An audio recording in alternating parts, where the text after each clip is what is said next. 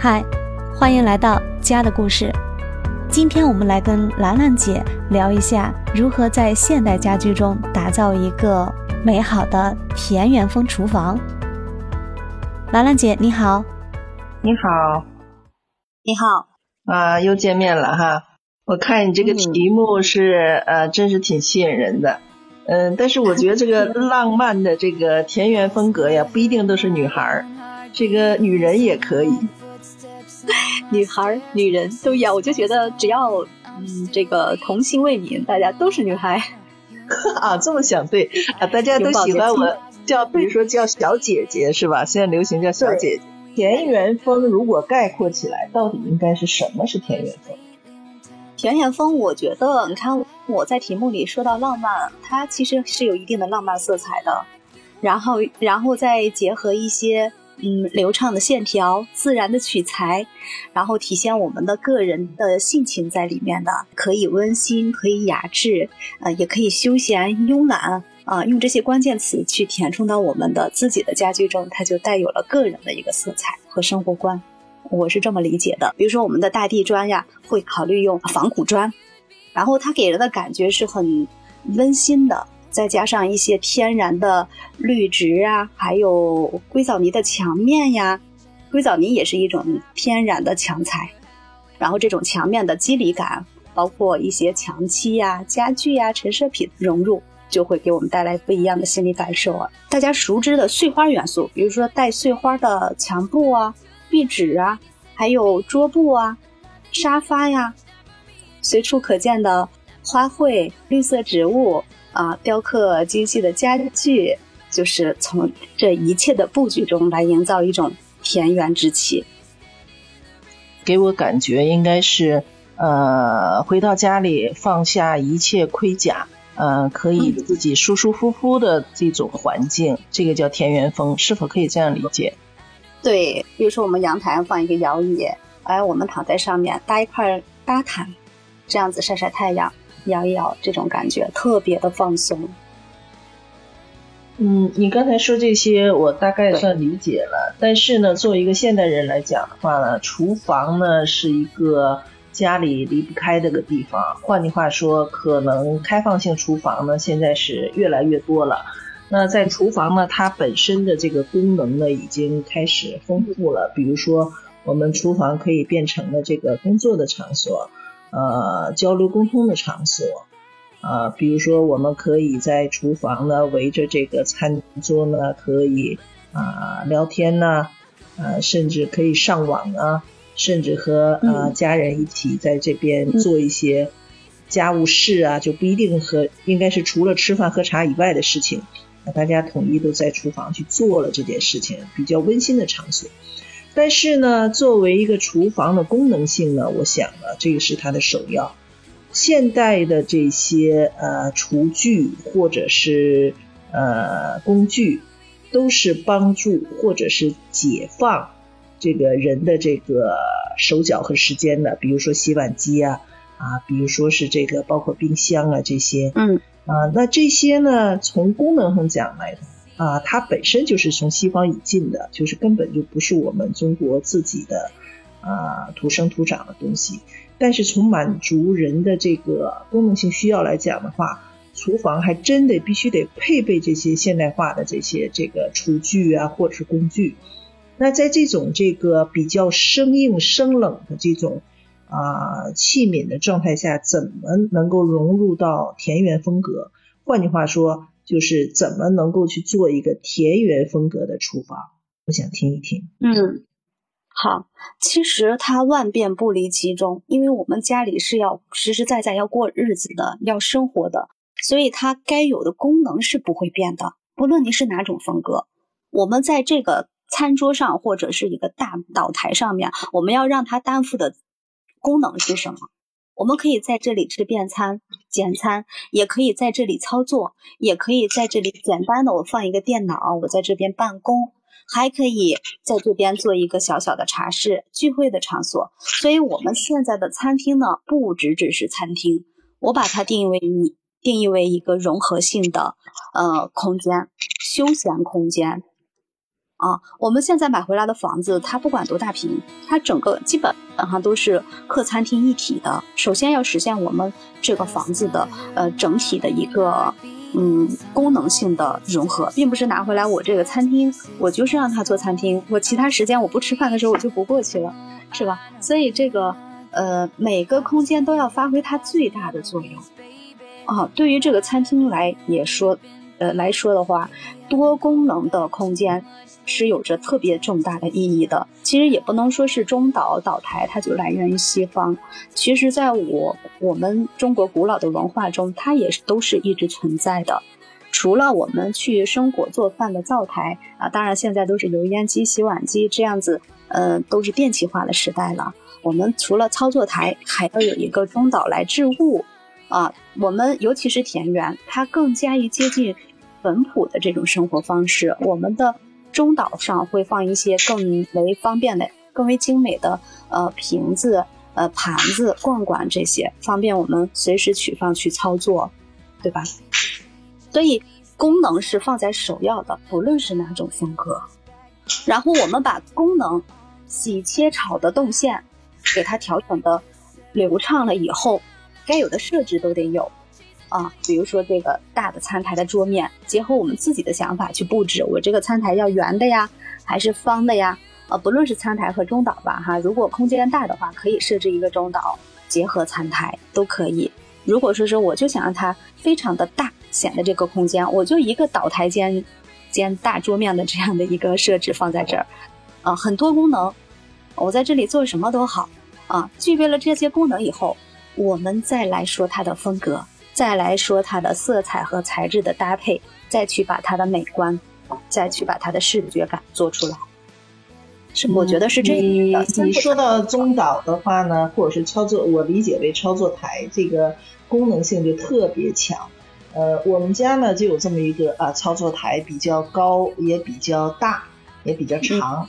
呃，到我们家来的朋友呢，只要坐到这张桌，因为我们家是开放厨房嘛。只要坐到这张桌子前，他就告诉我，我就想要吃。坐在那儿，自然觉得就应该投食了，对吧？对呀，就应该被投喂了。就是说，我就觉得这个中岛呢，对于很多人可能还不太呃熟悉，但是我觉得，我觉得呢，对呃，对于家庭来讲的话呢，如果你的厨房足够大，我觉得中岛也好，或者说我理解操作台也好，绝对比餐桌可能更有意义。呃，如果合适的话，应该都去做一个中岛岛台。对，特别好用。如果我们是小户型的，直接做一个 L 型的或者一字形的厨房，然后前面设置一个中岛，中岛可以长，可以横向放置，也可以竖向放置。然后这个中岛，注意它的高度，因为我们要操作嘛，它担负一部分的操作功能。呃，补充的是操作的台面兼置物的台面，所以它的高度在九百。啊，大概在九百这样的高度，它是有个落差的，所以中岛上面我们呃九百高度的这样的中岛设置呢，我们就不适合过于久坐了，可以在这儿短期短暂的办个工，或者说是短暂的操作，呃，喝个下午茶可以。如果说我就像在这儿，就像一个大桌面一样，就像我们让它代替我的可以呃学习呀，可以互动的空间，要久坐的话，还是正常的七百高的桌面。所以，我们中岛同样可以让它把高度降下来。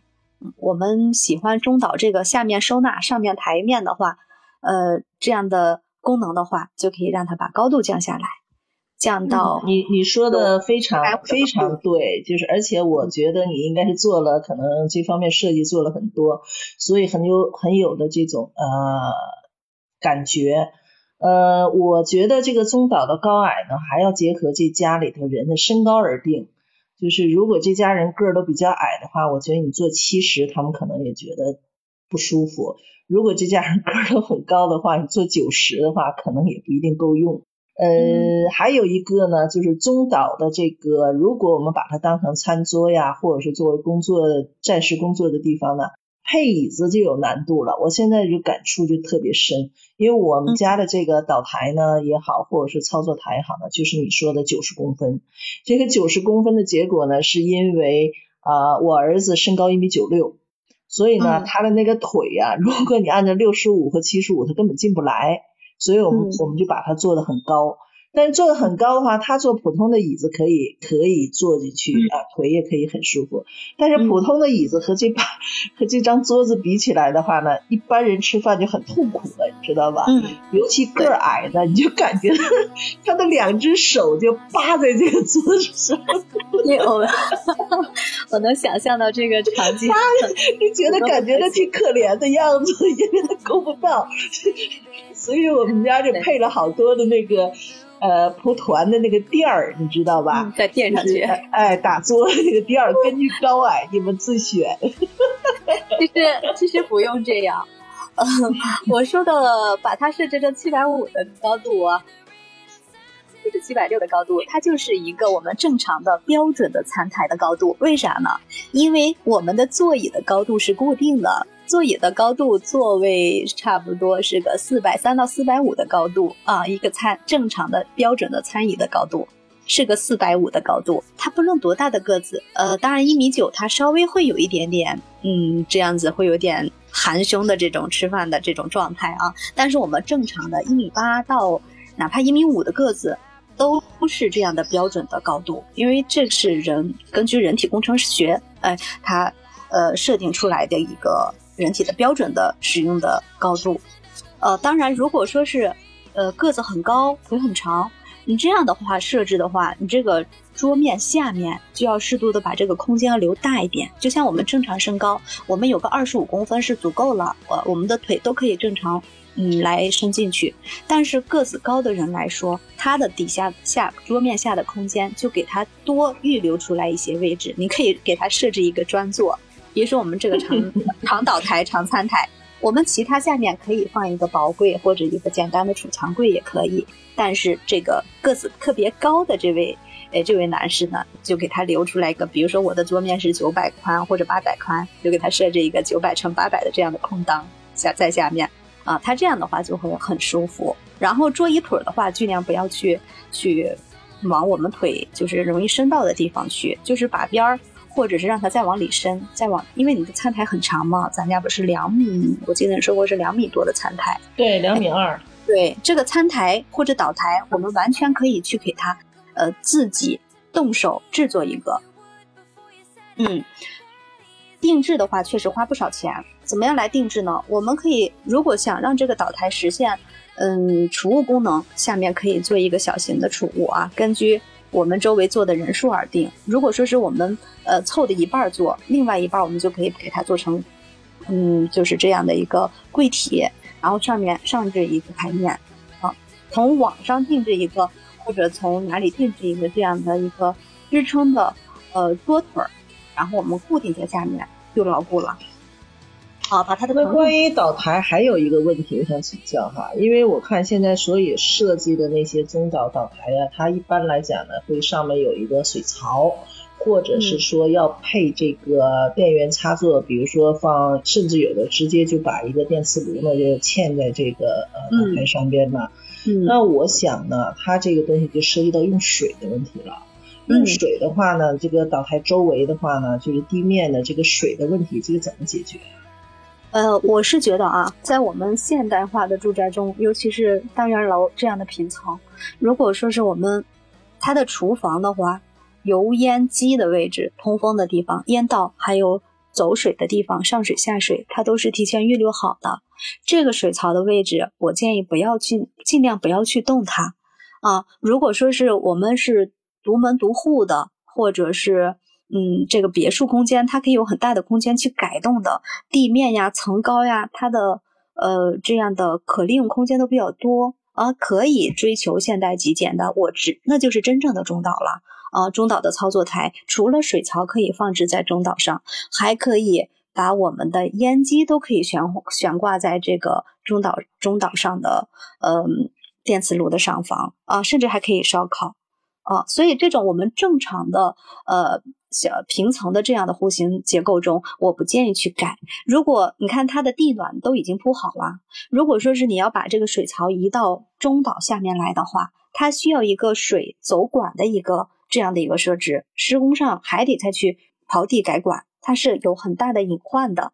然后将来这个管再往呃开发商预留好的那个下水管走去的过程中，就会发生堵塞的这样的呃隐患，呃，所以这个位置我不建议改。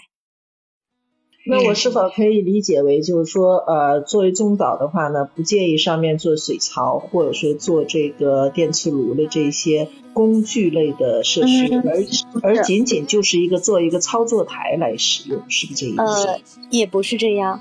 根据我，一个是根据我们的户型结构，毛坯房还好。如果说是，呃，我们都设置好的这样的空间，地暖呀这些都设定好了，就不要去动它。但是不影响。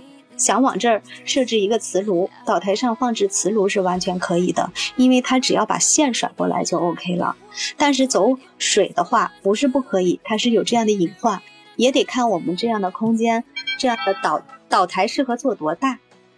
你如果岛台还想让它有一定的操作空间的话，这样的水槽还有灶，啊，电磁灶，它肯定会占用一定的啊这样的嗯台面。是吧？会有这样的问题，都得结合实际情况来看。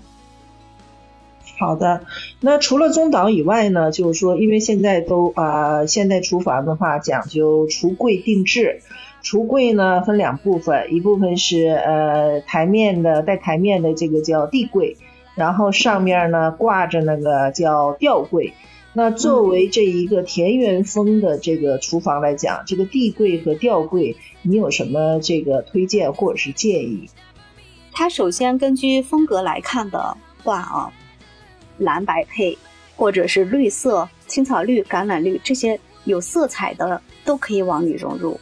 而且这个作为地柜来说啊，地柜跟吊柜不一样，地柜它是有重心的，它是落到地面上来，所以。而且我们平时去开门呀、关门频率比较高。我是希望地柜它首先这样子的柜门的质地，它要呃去我们去触碰它也好，它要耐磨啊，它要颜色要深，要防止我们就是这样会容易产生手痕的这样的质地啊。当然最好有个拉手啊，我是希望它带个颜色，这样子我们日常看起来它是有这样的色彩层次的。如果吊柜上的话，吊柜上当然我们可以田园风，可以设置一些敞开格、一些隔板，这样子它是有一些生活的小情调在里面的，有烟火气。当然，为了打理好这个吊柜，也是有呃柜门也是很有必要的，可以有一些嗯长虹玻璃质地的这样的玻璃柜门，然后它有一部分的通透通透感。但是还不影响我们里面呃收纳去日常去打理，不用担心打扫卫生的问题。上面的吊柜呃除了呃玻璃质地敞开，还可以加石门，比如说有些收纳也不是很整齐的地方，我们可以用石门来给它呃遮起来。当然石门呢，我们可以考虑什么百叶，它也是常见的装饰元素，还有。白色的柜门啊，当然奶白色呀，各种白都可以，但是不要用纯白啊。这样子的话，它虽然说是吊柜挂在墙面之上，但是给我们的感觉它不会很压抑啊。当然也可以，就是我们上下都是可以有颜色的，都有颜色的话，就是一般是灰色，各个色度都可以啊，不要太深的颜色就行了，这样也是百搭的。然后门型呢，有一个这样的小弧形框或者一个小的一个欧式框就可以了。但是我不建议太复杂的，太复杂的它这样的门框上啊，很容易刺脏，啊也不好去呃擦拭啊。所以柜门的设置上，我是建议越简单越好，重点把颜色选对，选高级蓝。我们用什么样的蓝啊？用。用哪种蓝色？用微蓝色好，还是深蓝色，还是藏蓝色，对吧？你肯定不能用明度特别高的那种蓝，那样看见就很燥热。然后我们，呃，墙面的瓷砖还要跟柜门去搭配。嗯，早期的话用小花砖比较多，包括彩色元素的都可以。呃，但是柜门要用单色的。你像现在人们就担心小块砖我是不是不好打理呀？会有勾缝的这个问题呀？我得去经常擦拭它，有这么多的缝怎么办呀？现在还有一种砖，它就是比较大的啊，比如说一米八乘一米八乘九百啊，一米五乘七百啊，当然还是九百宽的要好一些啊，一米八乘九百的这样的大片的瓷砖可以往墙上来贴来挂的，它可以是莫兰迪色系的，是单色的，也好打理，缝隙也少。好，那是这样子，作为一个厨房呢，它有一个整体协调性，就是说地面呢是一个呃必不可少的一个元素。呃，地面的颜色应该是和橱柜和吊柜颜色应该是配合的比较恰当，可能会好一些。那我想问一下，假如说我要装一个实木地板，或者是说原木的颜色，就是我们刚才强调那个啊，就是呃叫做田园风嘛，就是原木木质的颜色。那您建议我的这个橱柜的门儿，还有橱柜的这个台面儿，还有上面吊柜的这个门儿的颜色，你建议怎么选？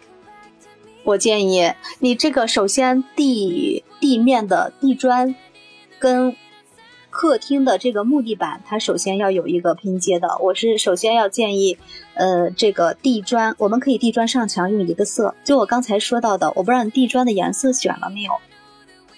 选木质的，就是木纹的地板，呃，木纹的地砖，呃，因为木纹的话，它是为了和这个客厅、卧室通铺的这个地板颜色一致，这样能显得房间能宽大一些。好吧，那你有自己喜欢的颜色吗？除了木质的颜色？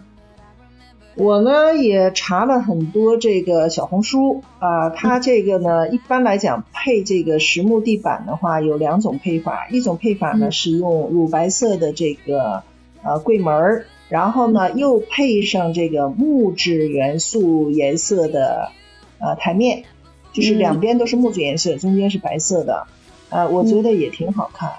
但是呢也有呢像您刚才说那个莫兰迪色。莫兰迪色呢，我基本上喜欢这个绿里偏灰的这种莫兰迪色。如果用这种柜门去，呃，用这种颜色做柜门的话，你觉不觉得这个啊不是很好看？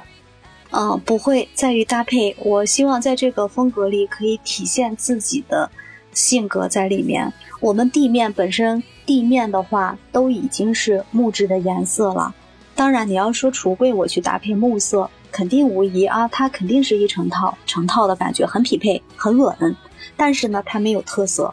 你可以想一下场景，我我这我这个橱柜的柜门也都是木色，地面也都是木色，我的家具也是木色，家里的木色的配比是不是过于多了？你这个不好看。对，所以说我建议啊，我建议咱们的橱柜的柜门用单色来。来调节一下它这种比较古朴、比较闷闷的这种感觉，往相对里活泼或者年轻态一些来调整一下。柜门我们可以用哪种颜色？喜欢绿色的话，可以用一个呃深绿色的、军绿色的，或者是橄榄绿啊。它的嗯饱和度会变偏高，然后它色系是偏暗的。它是在绿色的过程中再加入融入一些灰色调进去的。啊，这个颜色会比较雅。你说的是牛油果绿吗？不是，牛油果绿又要更明快一些。我说的是那种偏一点深绿色，比祖母绿还再加一点点灰的那个颜色。那这个绿吊柜和地柜的颜色应该是一样的吗？呃，可以不一致啊。我们地面的呃地柜，如果嗯米数比较长的话，它这样的呃柜门的体量会比较大。啊，当然把我们的这个基调，就是给它完美的做了一下调整，更活泼一些，更有调性一点啊，更跳跃一点。然后接下来还有两个颜色我们需要考虑的，一个是吊柜，一个是吊柜跟地柜中间墙面的颜色啊，这个过渡的颜色还得考虑到。过渡的颜色，呃，它首先有两种。两种方式，第一种就是我去这个墙面上，我可以铺设一个，就像我刚才说的莫兰迪色，比如说沙色呀、呃奶白色呀这种，或者是浅灰色呀这样的墙面的砖给它铺过去，或者是小方方小方片砖，两百乘两百，十五乘十五，经常见到的标准的呃元素这样的砖也可以往上来上面来放，但是这种小方块砖呢。它肯定是有不同的颜色的，它里面的颜色也可以有一个跟下面的地柜相呼应的，它只要有一点点绿色的这个融入进去就 OK 了。大多数这个中间的砖啊，要用大地色系的是最好了。然后上面的吊柜，我们就给它用一个嗯白色系的，可以是奶白色、奶油黄都可以，但是它是白色基调，但是不是那种亮白的颜色，明白吧？啊，可以有。那我我想知道，你刚才说的这个呃吊柜和呃地柜之间的这个墙面的这个选砖的这个尺码和颜色，呃，我也见过很多图片呢，就是小砖确实很漂亮，呃，包括花砖也好，包括这个方块的这个砖也好，都很漂亮，也我也很喜欢。但是问题是在这儿啊，这个二百乘二百的这个砖，这个。全是缝儿啊，那这个缝儿它时间久了，这个煎炒烹炸，这个油烟，这个缝儿怎么解决呀？对，会有这个问题。现在的勾缝剂比以前的勾缝剂要好的很多，可以使用环氧彩砂这种光滑质地的，我们可以拿湿布去擦拭的，呃，这样的材质。但是它毕竟是新生出来的一种质地，我们还没有准确的数据说这种缝隙我们经常擦拭它。嗯，历久弥新的这个年代可以保存多少年？它不变色，或者说是它能，呃，使用多少年，能擦拭多少年？这个准确的数据还没有。所以说我刚才考虑到的一个办法，就是我们可以用大片的这个单色的砖，也可以去考虑。那我现在还是关注您说的这个，现在有一种材料叫美缝剂，啊，这个美缝剂和环氧彩砂在用在这个呃。厨房的这一段瓷砖上，你建议用哪种？我建议环氧彩砂也是美缝剂的一种，它可以是光滑的，也可以是颗粒质地的。用那种光滑的单色的，切记不要用那种上面有亮晶晶的那种。那不灵不灵的，挺恐怖的。啊，不要用这种的，不要用不灵不灵的那种，一定要用单色的。如果说是我们选择的，它可以调色啊。如果说是我们选择的砖，呃，它其中的一个色有。有大地色呀，或者是尽量不要用深色的。如果它有浅浅灰色，或者是大地色，或者是卡其色，可以照的其中一个颜色去配。千万不要说我们本身上面有其他颜色了，我去勾缝勾个纯白的吧，勾个黑的吧，或者什么的，不要这样子。从我们的瓷砖里面去取色出来，去填缝。这样子会更协调一些，会整体。那现在这种美缝剂和这个环氧彩砂，因为我觉得这两个产品应该是属于一个新的，而作为厨房来讲的话呢，烟熏火燎，日积月累，可能这个产品出来有五年还是有十年，我不知道。但是我采用了它之后，大概用不了多久了之后呢，它就开始一条一条往下掉。或者是这个斑驳陆离了，里边开始有油污了。如果这种情况，我应该怎么办呢？其实华阳彩砂它现在的质地不像我们早期的美缝机，它会一整根一整根都会往下掉的，会起来的。当然，华阳彩砂它这种情况会少很多，而且它跟瓷砖表面都是光滑的，完全可以去放心的去擦拭。然后，据我所了解到的，这个华阳彩砂它一般还有。呃，品牌性一定要用有品牌有保障的，它一般都是终身质保的啊，就算小片脱落或者小的修复，他们都可以上门去修复的。那我在最后再问一个问题，就是说，呃，应该采用什么样的元素或者是什么样的呃器件，能够把这个厨房装饰的更田园一些？而不是说呢，因为我们用了这种现代化的材料，用了这种比较先进的这种啊厨房灶具啊，或者什么洗碗机、冰箱啊，就搞得这个东西比较现代化。就是我希望能够归回到田园，能拿什么呃元素去给它弥补这一块？嗯，什么样的元素呢？首先，我们田园风肯定离不开自然的质地、自然的材质，比如说木板。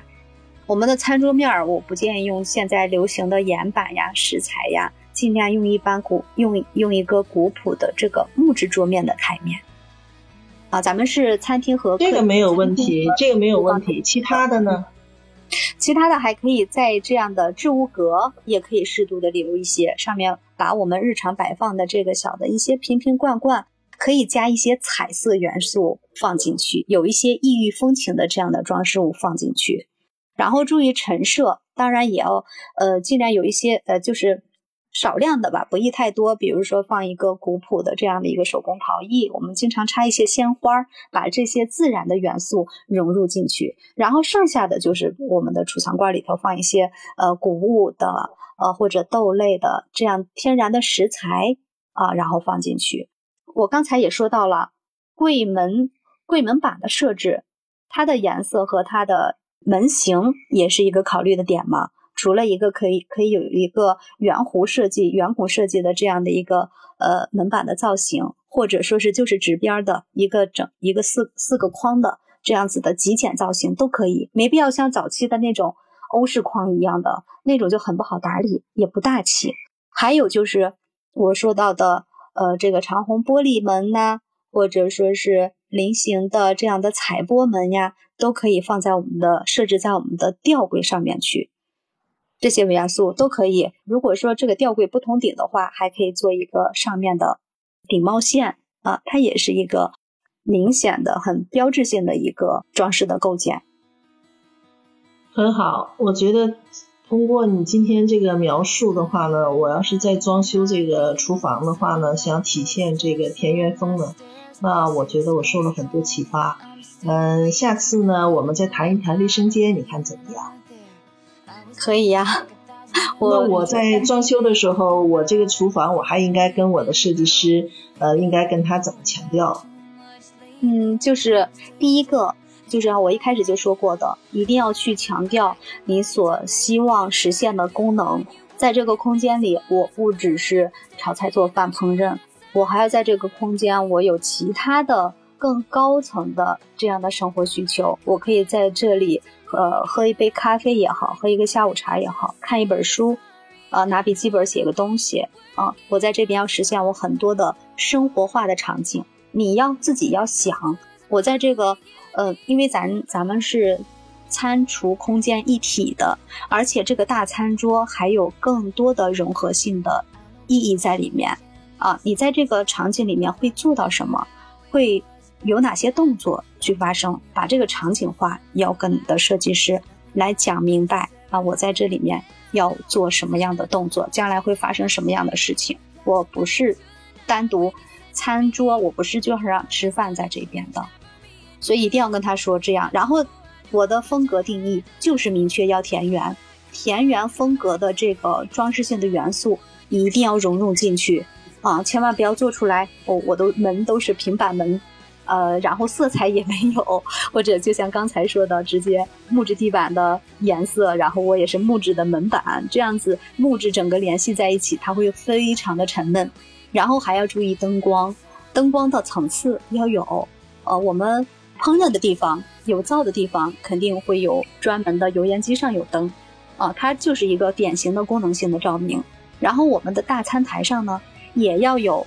专门的桌案上的照明，这样子的照明呢，它照到桌面上来，它不只是给我们采嗯增加光源的，它也是把我们的呃食材，包括我们食品上面装放的一些陈设物，让它们看上去更活色生香一些。所还有我们柜体内吊柜上是不是有一些设置一些层板灯呀？呃，方便有时候我们不在这边工作，就是。不是烹饪时间段，我们也可以过来，有一定的彩，有一定的照明，有一定的光源度，这些光源的层次也要考虑进来啊。总体来说，我们概括一下啊：第一个，基础的生活功能要保证；第二个，它的色彩和材质的搭配要考究；第三个，要注重打理，打理要方便；第四个，呃，照明层次的分布，这个也要注意。我个人会比较这注重这四方面的。在空间中的运用去你一定要考虑到。嗯，说到灯光呢，我现在有这么几个想法。第一个呢，您刚才说的在餐台上面我要有一个吊灯，呃，有点氛围的性质，呃，造型漂亮一些，呃，长度也比较长，就是和我这个餐台是平行的吊灯。第二个呢，我想在这个水槽的上方，也就是说靠近窗户这个地方，因为我这个呃厨房呢是朝北。靠近窗户这地方，我准备做一个吸顶灯，呃，吸顶灯。然后呢，您刚才说那个呃抽油烟机呢，它本身就带了一个操作灯。我又想在这些隔板上呢，我做一些灯带，这 LED 灯带，就是感应型的，你来它就亮，你走它就关掉了。那我现在最后我想关注的问题，因为厨房的情况呢比较特殊，呃，我们究竟是应该用铝扣板？还是应该用石膏板。嗯，石膏板的话，它将来会受这个油烟的这样的侵蚀，如果我们做中餐比较多的话，我还建议用集成吊顶。集成吊顶的话，它的基础的照明是很棒的，一个线性灯就过去了。然后其他的点光源，我们以筒灯啊、射灯这样的形式，它的照明度也是很好的啊。直接灯打到我们水槽上来，不要再另外去装那种呃吸顶灯了，它是突出在这个吊顶表面的，也很不好看。啊，我们就打一个呃五瓦的呀，或者你还想要再亮一点，六瓦、九瓦都可以啊。一般六瓦、五瓦就够了，直接打在水槽上，这样它的呃使用起来的话就很方便，而且它的亮度也够。呃，这是一个灯和顶的结合形式。另外的话，就是我建议还是集成吊顶，然后集成吊顶的形式，呃，已经不是早年的我们三百乘三百、四百五乘四百五这种小块的了，它可以有大版。大版的形式啊，它有灰色、米白色，甚至还有一些木纹、石纹色都可以去选择的。大版的尺寸的话，你可以大到一米多，甚至长到两米这样的尺寸。需要排版啊，需要根据我们的嗯这个空间大小去排版这个蜂窝板的造型。然后这个蜂窝板它可以结合线性灯、筒灯，还有换气扇啊，这样多功能。条状的线形的形式，给它融入到蜂窝大板中去。蜂窝板和铝扣板是一个产品吗？它都同属于集成吊顶，是它的形式不一样。蜂窝板看上去它更大一些，大面一些，就像我刚才说到的瓷砖一样。我们不是有一米八乘九百的瓷砖吗？同样，这个蜂窝板的吊顶也是，它可以有这样的大板来给我们吊在顶上，也。平时的话，我们打理也比较简单一些，因为它的缝儿同样很少嘛。重点是，嗯，我刚才说到的，它跟照明的结合，跟换气扇的结合。那我还想问个问题，卫生间也涉及到这个天棚的问题。卫生间的天棚，因为涉及到要用那个暖风，就是叫叫什么奥普浴霸是什么，用这种暖风系统。那它上面应该是用集成的，是铝扣板的。然后呢，客呃厨房呢用的就不能是铝扣板的，是不是这么理解？还是它两个可以选用一个是材料？呃，可以用一种的。我说的这个蜂窝大板，它一样，厨卫都可以用。它最大的好处就是，嗯，它的光源设置也比较的极简。其实你没必要，我哪个地方都要把它满满的都是地中海风格，不一定。我们其他地方我们还可以沿用现代化的一些手法的。比如说光源的分布，我们可以结合简约风。你如果满满的到处都是异域风情的话，那样子也会有一点不适的啊。我们要让这个风格，嗯，久在里面生活，要要让它更经典，要耐看。所以有的地方我们要适度去简化，而且吊顶在上面，我们对它人们进来基本上很少去抬着头去看的。所以我们顶上尽可能极简，不让它过多的干预到我们的呃视觉。本身它的一些陈设的物品，还有色彩相对来说层次要丰富一点的，所以顶上我建议就能简单就简单，然后重点把灯光做好。呃，这种大版的灯灯光的形式，我个人是喜欢的。它并不需要去吊灯呀、吸顶灯呀，固定的地方，呃，必须要打打灯的地方，我们给它来一到两个射灯，一般射灯就可以了。然后就是。那种基础高照明得有啊，我们除了呃专用的这种功能性的照明，还得有基础照明，线性就可以了。同样，您说到的卫生间的换气扇，还有它的暖风机，都可以是线性的啊，而且效果都也挺好的。好的，那我期待我们下次再谈一下关于卫生间应该怎么能够装呃装修出田园风格来，你看这样好吗？好呀，呃，我最后问一个问题哈，就是说田园风包括地中海风格，还是地中海风格里边包括田园风？它俩是怎么个关系？我觉得吧，田园风它是地中海风，它是隶属于田园风中的。呃，田园风是一个大的概念，然后里边呢包括这个地中海风格，是这个意思吧？对它更多的是，嗯，反映的是我们所追求的一种一种生活的方式、生活的状态，崇尚一种自然主义的这种这种心态吧。将来后期在软装装饰的过程中，越自然的事物材质融入进来的话，效果越好。比如说古朴的粗放的质地，我刚才讲到的硅藻泥呀，或者说是手工的陶罐呀，这种粗糙质地的，包括布艺、棉布的，呃，还有麻布的这种很天然的质地的，呃，材质去融入就更好了。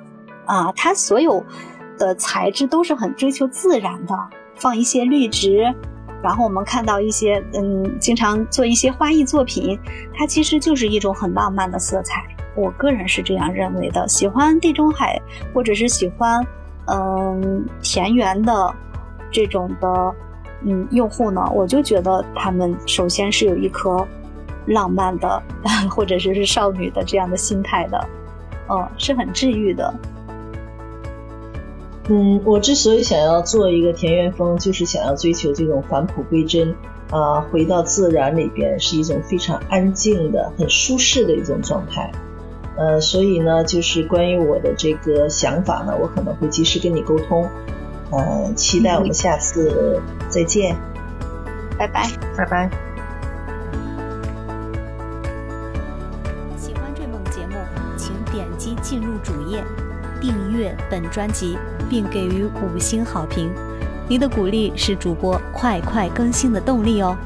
我们下期见，拜拜。